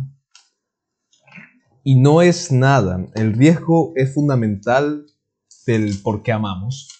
O sea, sinceramente, es un riesgo. O sea, te arriesgas a, a vivir un desamor, te arriesgas a ser lastimado, te arriesgas a no lograr lo que deseas. Pero sí, el amor sí es una apuesta, sí es un riesgo. Pero el otro lado de ese riesgo se esconde uno de los premios más grandes que podemos encontrar en la vida, que es la creatividad de la creación de lo nuevo y, lo y el potencial de ver un, un mundo desde otros ojos para que cobre un sentido diferente. O sea, lo que decía antes, tú ves el mundo ya de una forma diferente. Ya no lo ves como antes porque tienes, lo ves también a través de los ojos de la persona que amas. Mm. Y te provoca, o sea, de la vida monótona que antes tenías, de la vida aburrida, que a veces muchas etapas en donde estás siempre lo mismo y es aburrida, y estás enamorado, todo cobra más sentido, todo cobra más significado. Mm. Y eso es hermoso. Pero atrás de, atrás de ese riesgo está ese, ese gran premio, ese gran, esa gran visión de un mundo diferente. O sea, igual este, yo creo que hay algo que este, sí me gusta pensar bastante. No, me deja abierto a la duda, ¿ya? Pero este, siempre me gusta pensar que eh, lo que dice Sócrates, que con frecuencia se me olvida, que es el pensar que el amor no es perfecto, ¿ya? A pesar de que es muy bonito y todo, no es perfecto. No, no ¿ya? es perfecto. pero sí es especial, muy especial. Es lo mismo que decía como que Bob Marley. No queremos cosas este, eh, perfectas, sino cosas especiales. Cosas que nos hagan sentir especiales. Es decir, no queremos la luna por, porque se, sea brillante nada más. Está llena de cráteres y todo eso. No es perfecta, pero es especial para nosotros. El mar tampoco. El mar El mar, el mar es amorfo, tiene huecos, formas, Temibles profundidades. profundidades, miedos, pero si tú lo ves el mar y lo ves en una puesta de sol, en el amanecer, y cómo brilla a través de él, créeme, es profundamente hermoso. Parece a que es, es totalmente imperfecto. Es igual como lo que decía Nietzsche, no hay este, hermosas superficies y temibles profundidades. Bueno, o sea, o sea, claro, el mar tiene sus cosas y lo demás, pero de verdad, o sea, ver esta idea de que a través del amor no solo encontramos a alguien más que nos ame, sino también nos encontramos a nosotros mismos. Sí, concuerdo. A través del amor encontramos una faceta que no veíamos de nosotros, pero solo las vemos a través de sumergirnos en la idea del otro, en la otredad. Ujú. Porque en en el total individualismo no te vas a encontrar a ti mismo. Claro. si es que hay un, un- un- un yo mismo también, o sea, eso también es la otra idea. Ojalá hay que hablar del el super yo y todo eso. No, el super yo y el ello y lo demás, que ahorita no me quiero meter en esos temas porque sí son muy complicados. De todas formas, este, eh, el amor es, eh, como dijiste antes, es un riesgo, pero es un riesgo que vale Que totalmente. vale la pena seguir, o sea, en esta sociedad actual es un riesgo que muy poca gente quiere asumir, porque todo lo quiere fácil, todo lo quiere inmediato, sin riesgo, con el mayor placer y el menor riesgo. Lastimosamente no consigues todo, o sea, quiere el beneficio del amor sin pasar por la dura etapa de tratar de conseguirlo, pero inevitablemente en un momento querrás hacerlo. Como decía este, eh, Shakespeare, el amor no es nuestro para mandar, No, simplemente sí. llega. No, o sea, si el amor te diga a ti. te elige a ti, o sea, eso me encanta, o sea, que el amor no es nuestro para, para enviarlo. No, no, no elegimos. No, no, no elegimos amar. amar, o sea, no es algo que... El amor te elige a ti para que ames a esa persona. Ajá. O sea, Shakespeare hacía eso, pero. O sea, metafóricamente hablando, me parece correcto. No, sí, a mí me encanta cómo lo, lo expresa y lo demás. Y acá, ya para ir terminando un poco los temas, vamos a hablar de la otra cara de la moneda, el desamor. Está bien, está bien. El desamor, este, se comenzó con Pablo Cuello, que decía, tan corto el amor y tan largo el olvido. Sí. O sea, mi análisis de la frase de, de, eh, Pablo Cuello es que no es que el amor sea corto, sino que cuando tú estás enamorado ya te enganchaste. Ya ni cuenta te diste puta, ya estoy enamorado de esta persona. Y no te das cuenta, porque es un proceso que tú no eliges. Pero el lado contrario tampoco es así, o sea, intenta enamorarte de alguna persona, no es tan fácil. Claro. Pero el olvido es muy complicado, o sea, cuando se da una ruptura, cuando se da un desamor, se da esa etapa en donde tienes que hacer un proceso resignificativo para olvidar a esa persona. Para sacarla, para ver que esa relación no funcionó, o que no hubo bien, o que hubo un engaño, o algo por el estilo. Igual también hay que recordar que lo que decía Platón, el toque del amor todos se vuelven poetas, se endulzan las palabras, los, los tiempos, los momentos y las acciones. Claro, o sea, vuelve, el mundo cambia totalmente a través de tus ojos y lo expresas a través del lenguaje y a través de la forma artística. ¿Cuántas obras no hay que hablan del desamor? ¿Cuántas obras no hablan de una decepción amorosa? O sea, de todas formas, eh, eh, es un evento doloroso para cualquiera. Para todos, o sea. Y entre más dure una relación, entre más larga sea, más, más difícil va a ser de olvidar, más, más, difícil va a ser de enfrentar dicho sufrimiento. Pero yo digo que hay cierto goce en el desamor. O sea, hay cierto deleite en estar triste, deprimido. En tener el corazón roto. En tener el corazón roto y demás, porque bueno, o sea, por... O sea, creo que va más ligado a nuestros aspectos biológicos de eh, por ejemplo, ¿por qué el estar triste va directamente relacionado con una eyaculación ocular? o sea, no tiene qué sentido. O sea, es lo mismo con las emociones. Las emociones cuando son demasiado fuertes, demasiado fuertes, este, eh, tienden a buscar su opuesto. ¿ya? Por ejemplo, hay veces que lloras de felicidad, o a veces que ríes de tristeza, o a veces que tienes mucha ternura y quieres apretar cosas. Y quieres como que dañar porque este, el cerebro libera ciertas este, opciones de... Este, de, de ¿cómo decirlo?, estabilidad para que no te, me vayas, ¿ya? Es como que si estás muy triste, estás tan, pero tan triste que necesito darte esa, esa risa para que te me, te me estabilices. Te estabilices emocionalmente. Claro, entonces, este, eh, es, es un riesgo que vale, vale la pena no por, eh, por el sufrimiento que genera el perder algo, sino que es un camino espinoso, pero que si lo logras eh, elegir el correcto, el camino correcto, por así ponerlo, eh, tienes una, un gran beneficio. Aunque no es como que hay una persona correcta para cada persona. No, claro, o sea, yo no creo que haya este amor de tu vida. Yo creo que hay amores de tu vida. O sea, sinceramente creo que hay... la, película, la película de Her, de que la, me, encanta esa idea de pensar que el, amor es como una caja que se expande, que ya el amor con el que tienes una persona no basta y necesitas más para llenarlo.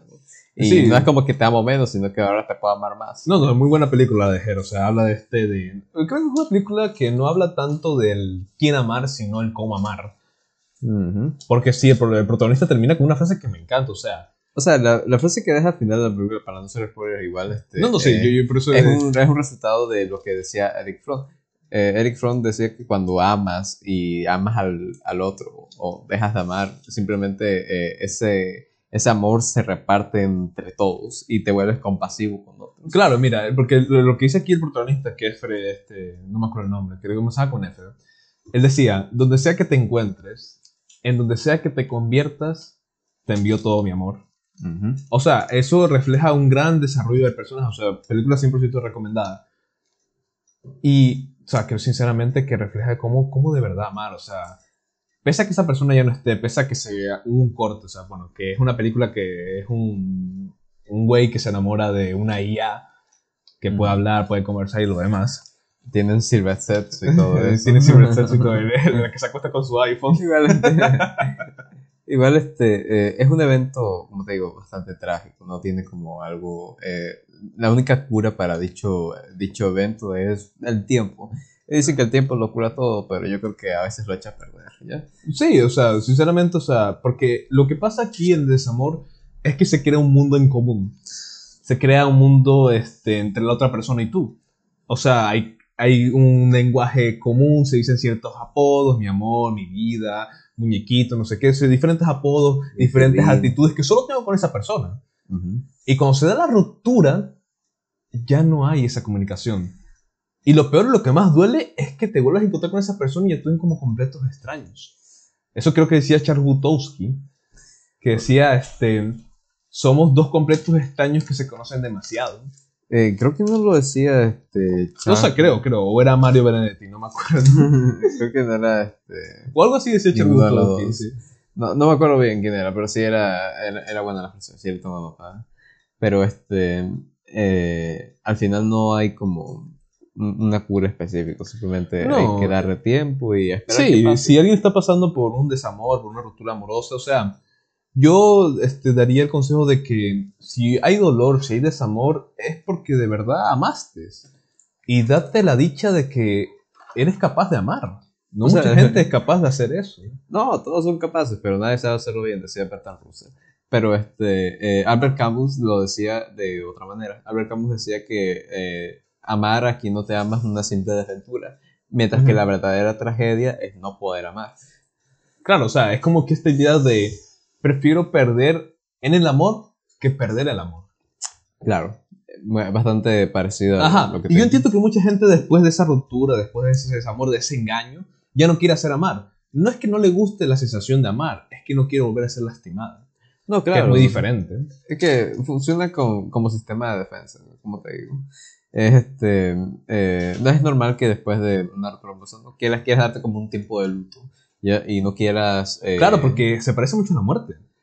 mm, Más o menos, es como la muerte de este De un mundo en común, una muerte de un mundo en común. Claro, de que pensabas que todas las cosas estaban bien, todos estamos bonitos, todo estaba bien, nos queremos, yo me quiero, tú, tú me quieres, yo te quiero. Y todo está perfecto, pero ya cuando se rompe, se te cae el mundo a pedazos, o la fantasía se te cae en pedazos. Claro. Por eso sí. te digo, lo que estamos diciendo al inicio, el amor propio es importante por ese hecho.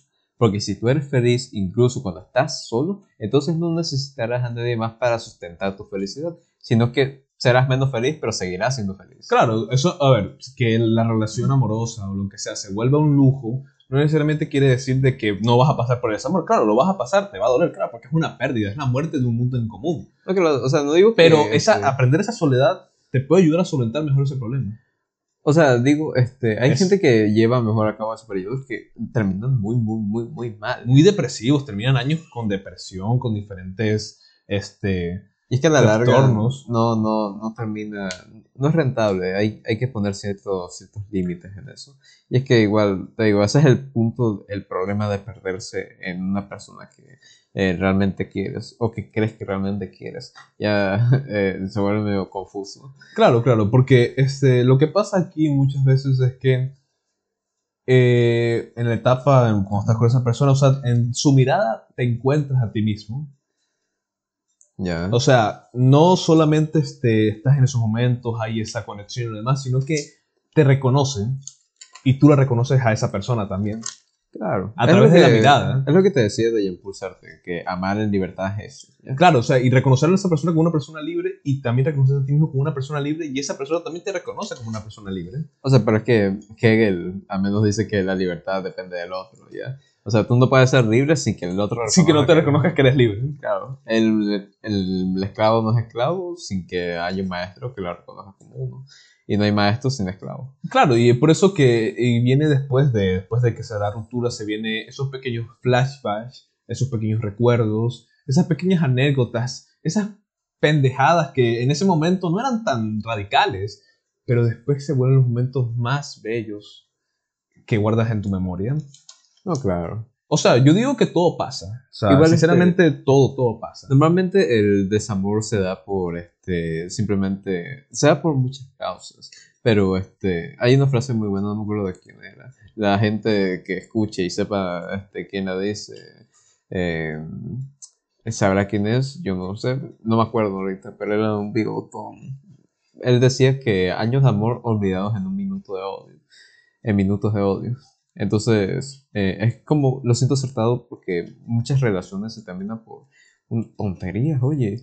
Pero a veces no son como que el detonante, sino que. Que no, es que algo ya, es que se Ya estaba, ya estaba consumando. Sí, es lo que ya se estaba acumulando, acumulando, y esa pendejada fue la gota que derramó el vaso. Claro.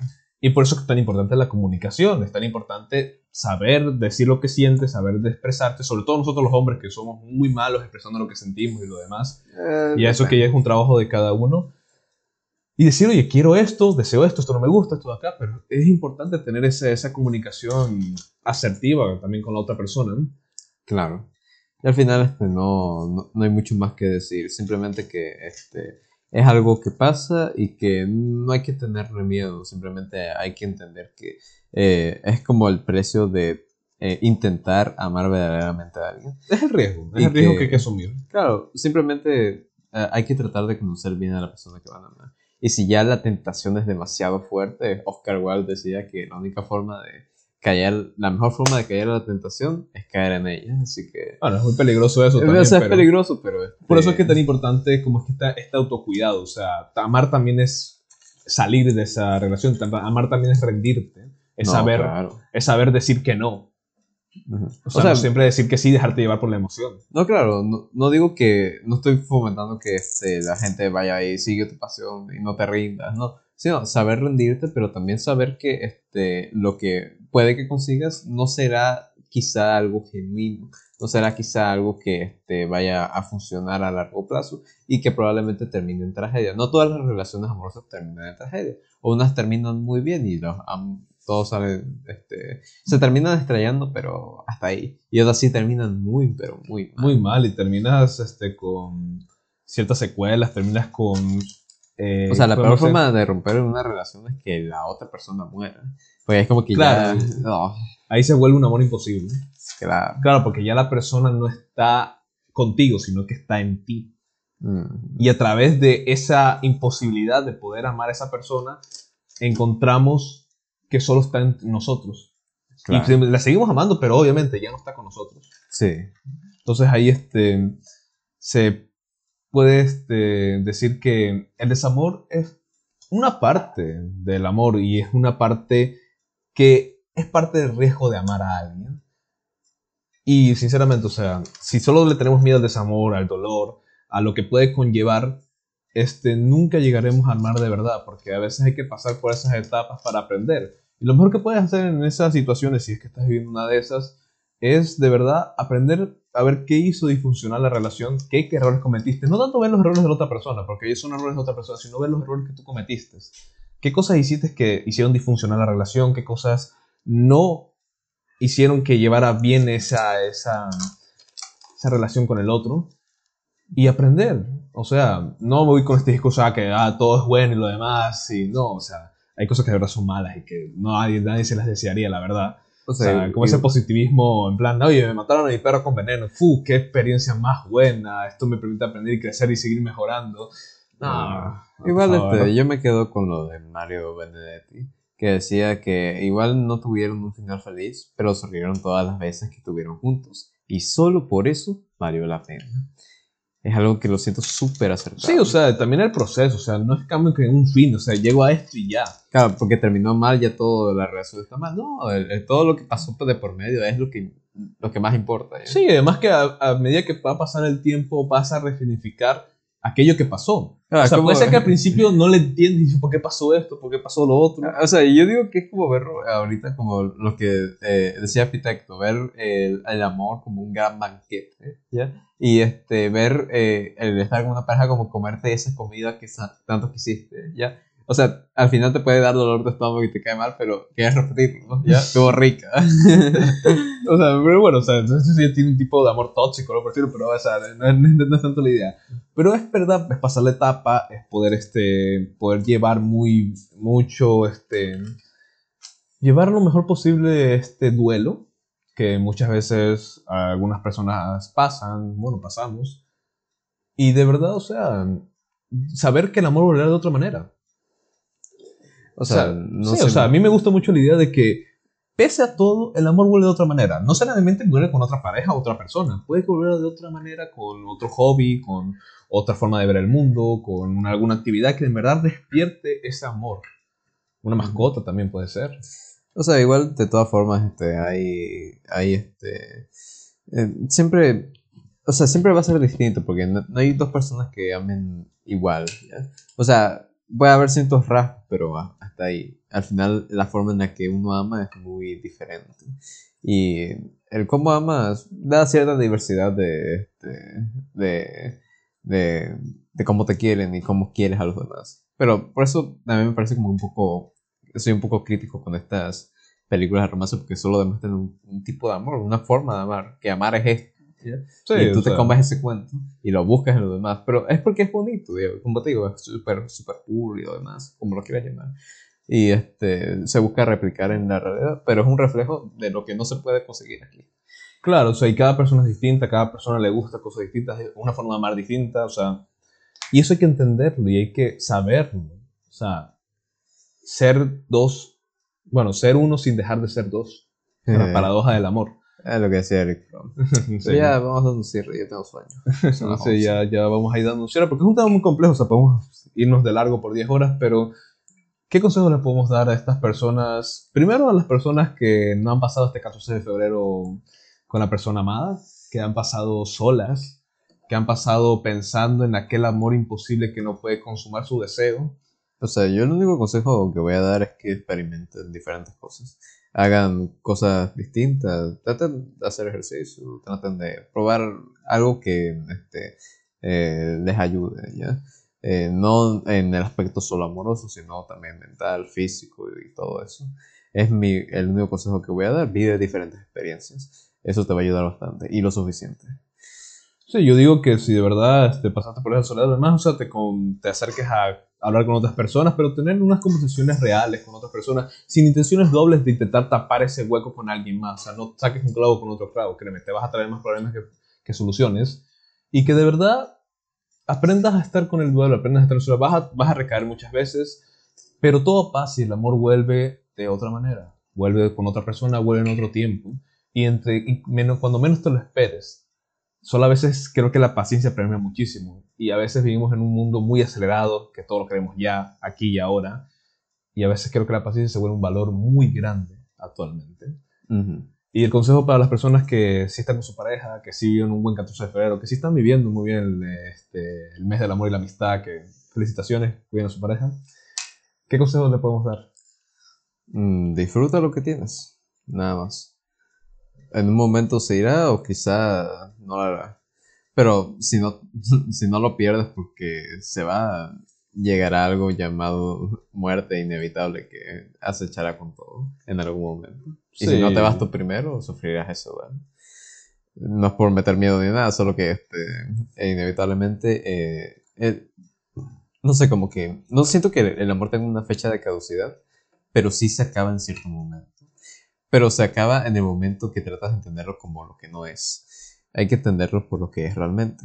Y eso es lo difícil. Eso es lo difícil porque, o sea, si tú razonas el amor, no llegas a entenderlo del todo porque el amor que razonas tiende a ser muy, muy explícito. O sea, si yo te amo por esto, por esto y lo otro y tengo esas características, cualquier persona puede tener esas características. Siempre hay un poco de, de inconsciencia o no, no razón en el amor. Hay un poco de amor en la locura y un poco de locura en el amor. Sí, claro, o sea, en verdad hay alguna parte que no entiendes por qué amo a esta persona, no lo entiendo. O sea, me, o sea puede ser inteligente, guapa, eh, asertiva, cariñosa, paciente, pero hay algo más que no logro describir con palabras que me hace amar a esa persona. Claro, o sea, este, creo que eso solo es describir las virtudes de la persona que, este, que estás queriendo. Eh, pero el, en sí, ¿por qué la quieres? O sea, eso como queda un poquito igual. O sea, es lo que tienes que te hace virtuoso, pero eh, en una amistad eso importa bastante, pero no estamos en una amistad, estamos en una relación. Vale, entonces mi, consejo para las relaciones para es que, que, se cuiden, que se comuniquen, que tengan relaciones de responsabilidad mutua, que tengan una responsabilidad afectiva con el otro y que no se olviden de que están con otra persona que tiene otros deseos, otros miedos y otras necesidades. Ese sería mi consejo para estas personas que han tenido su pareja y han vivido un lindo 14 de febrero. Que felicidades. Vale, ¿cómo podemos concluir con este tema del amor? O sea, hemos tocado tantos temas y todavía tocaría tocar muchísimos más. O sea, yo me quedo con la definición sartiana del amor nada más, que este, creo que ya la dije antes. Eh, igual la, repito por si acaso. Eh, la definición sartiana del amor es el deseo de poseer la libertad del amado como una libertad que se experimenta como determinada, ¿ya? O sea, el amado debe ser tanto un sujeto libre como un sujeto subyugado por el amante. O sea, quiere, o sea en pocas palabras, eh, amar es el deseo de poseer la libertad del otro. Pero sin dejar que sea esa persona libre. Claro, o sea, que sea libre ella, pero yo la amo la libertad que tú tienes para amarme. muy lindo. O sea, a mí me encanta la idea de que el amor es una fuerza creativa que el amor te permite ver un mundo que no veías antes, te permite salir de la monotonía de la vida tan aburrida que nos tocó a veces vivir. Creo que ambas interpretaciones caben en la misma caja. Sí, caben en la misma caja y también que es el equilibrio entre dos faltas, o sea, vernos también como seres incompletos, como seres imperfectos. Y eso está bien. No hay una perfección alcanzar épica o desmesurada que a veces te venden. No, a veces creo que el amor se encuentra en esos pequeños detalles, en esas pequeñas imperfecciones que, que hacen a veces esa persona única. Y a veces esos pequeños detalles, esas pequeñas miradas, ese brillo en los ojos, hace que vivamos en un mundo un poquito más bonito, un poquito menos caótico, uno en el cual te encuentras en el otro y la mirada de él te condiciona y te reconoce. Y te sientes más allá de amado, dejas de sentirte solo y puedes consumar un mundo muchísimo más amplio y complejo. Es que igual, este, sí me, sí me, eh, lo que dices me concuerda bastante con lo que decía Schopenhauer, que, oh no, perdón, Nietzsche. Nietzsche decía que nos gusta vivir porque amamos, y sin amor no podemos vivir. Es como esta frase también muy buena de que enamorado me siento miserable. No, no, mira, eh, mira, para terminar el podcast creo que viene perfecto la de Sisek, que esa, esa se la voy a decir yo, que el amor, mira, cuando estoy enamorado me siento miserable, pero cuando no lo estoy, no quiero vivir. Claro. O sea, creo que lo que dice esta frase es que, oye, amor, sí, me siento miserable porque la otra persona me condiciona mucho, lo que hace me afecta, este, en muchas cosas no me puedo controlar, mis hormonas no me dejan, pero es algo que me hace sentir vivo, porque si no siento eso, me siento muerto, siento que no hay vida en eso, no hay existencia, no hay algo más hermoso, no hay significado en aquello que estoy haciendo.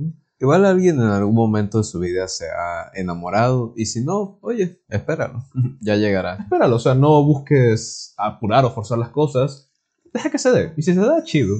Y si no, también. Mm. O sea, creo que el amor es parte intrínseca del ser humano y creo que amar es algo totalmente bonito. Si se hace de la forma correcta, si se sigue los correctos, por eso cuestionense aquello que están creyendo, o sea, no vayan porque seas totalmente tóxicas, porque eso sí veo bastante este, esta creencia de que, ay, quiero a alguien tóxico y lo demás. Ay, créanme, cuando se cuestionan bien las cosas y ven este, lo que está detrás de esas ideas tóxicas, manipuladoras, créanme que eso no construye nada. Creo que podemos dejar el podcast así. Dejen sus opiniones este, en los comentarios. También, si llegan hasta el final, abajo tendrán el servidor de Discord, que vamos a conversar diferentes cosas, hacemos voice chat, compartimos memes, conocimiento, libros y cosas que les pueden interesar. Son totalmente invitados a que puedan este, llegar al canal de Discord. Sin más que decir, creo que nos vemos en un siguiente episodio. Hasta la próxima.